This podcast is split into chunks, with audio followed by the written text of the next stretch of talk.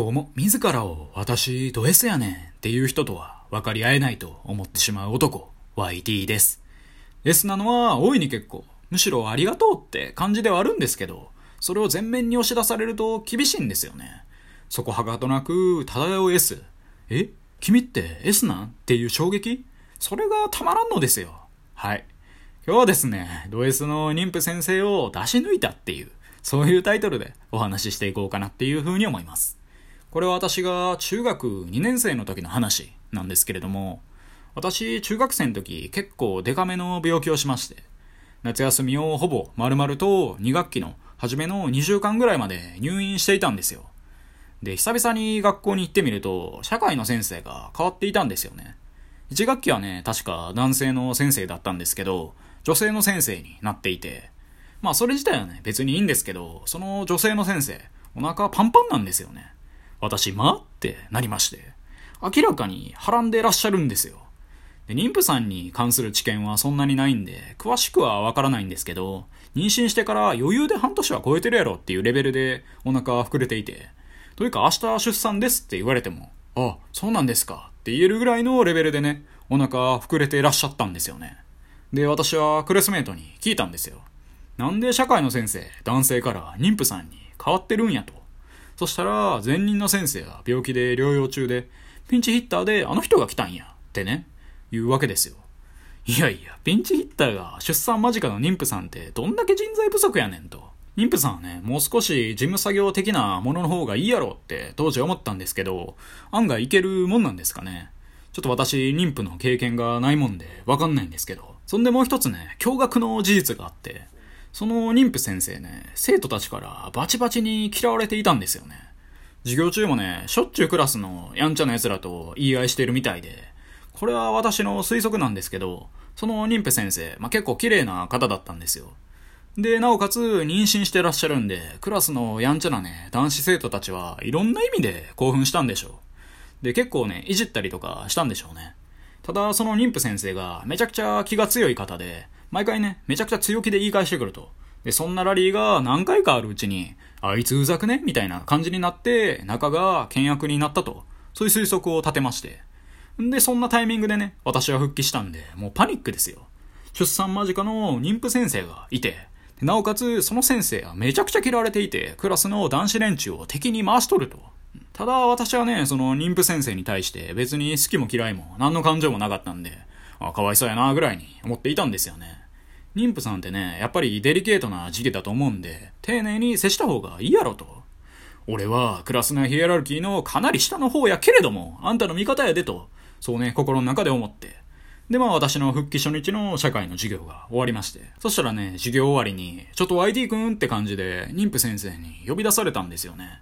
で、なんやなんやって思いながらも、その彼女の元へ行ったら、YT 君結構休んでたでしょと。だからね、ちょっと遅れてた分課題渡すから、この宿題やってきて、みたいなことを言われて。で、夏休みの宿題かってね、突っ込みそうになるぐらいのプリントの山でね、渡されたんですよね。で、私、思ったんですよね。やりたくないと。確かに、俺は2週間分授業には一切出てへんと。ただ、自分で言うのもなんなんですけど、私、中学生時代はね、学年で余裕でトップ5に入るぐらいは勉強できたんで、俺には全くこんなもん必要ないと。で、そっからね、めちゃくちゃ交渉したんですよね。で、いくつものラリーを続けたんですけど、最終的にこう言われまして、いいからやりなさいよ。成績1にするわよって。んード S ってなって。まあでもこれもありかなということでね、とりあえず入って答えておきまして、その日は終わったんですよ。でね、私、そこから考えたんですよね。とりあえず入って答えたものの、いかにしてね、この宿題をやらずに済まそうかと。その当時、まあ私は部活で野球をやっていて、で、その後、まあ週4ぐらいで、まあ塾に通う日々で、で、合間にはね、友人と遊んだり、まあゲームもね、したりしてたんですよ。まあゲームポケモンやってただけなんですけど、ポケモンとドラクエか。はい。で、勉強時間はね、まあ、十二分に確保できているし、こんなね、社会のクソみたいな宿題に1秒たりとも俺の時間は使いたくないと。で、しばらく考えた結果、明暗が浮かんだんですよね。あの妊婦先生はもう出産間近やと。で、ピンチヒッター的な感じやと捉えれば、あと1ヶ月ぐらいもすればいなくなるはずやと。で、そこまでね、なんとか耐えて耐えて逃げ切ろうって。さながらパンチや蹴りを散らしながら距離を取って戦う3ラウンドの判定勝ちを狙うキックボクサーみたいな、そういうスタイルでね、耐え忍ぼうと私考えたんですよ。で、そっからね、毎週のように宿題やったって聞かれるんですよ。そもそものね、宿題の量が多すぎるんで、最初の2週は、多いんでちょっとできなかったですねって、本当にね、申し訳なさそうな顔を作って言い訳して。で、まあそれでもね、そんなの関係なしにやりなさいよって言われたんですけどね。んド S ってなって。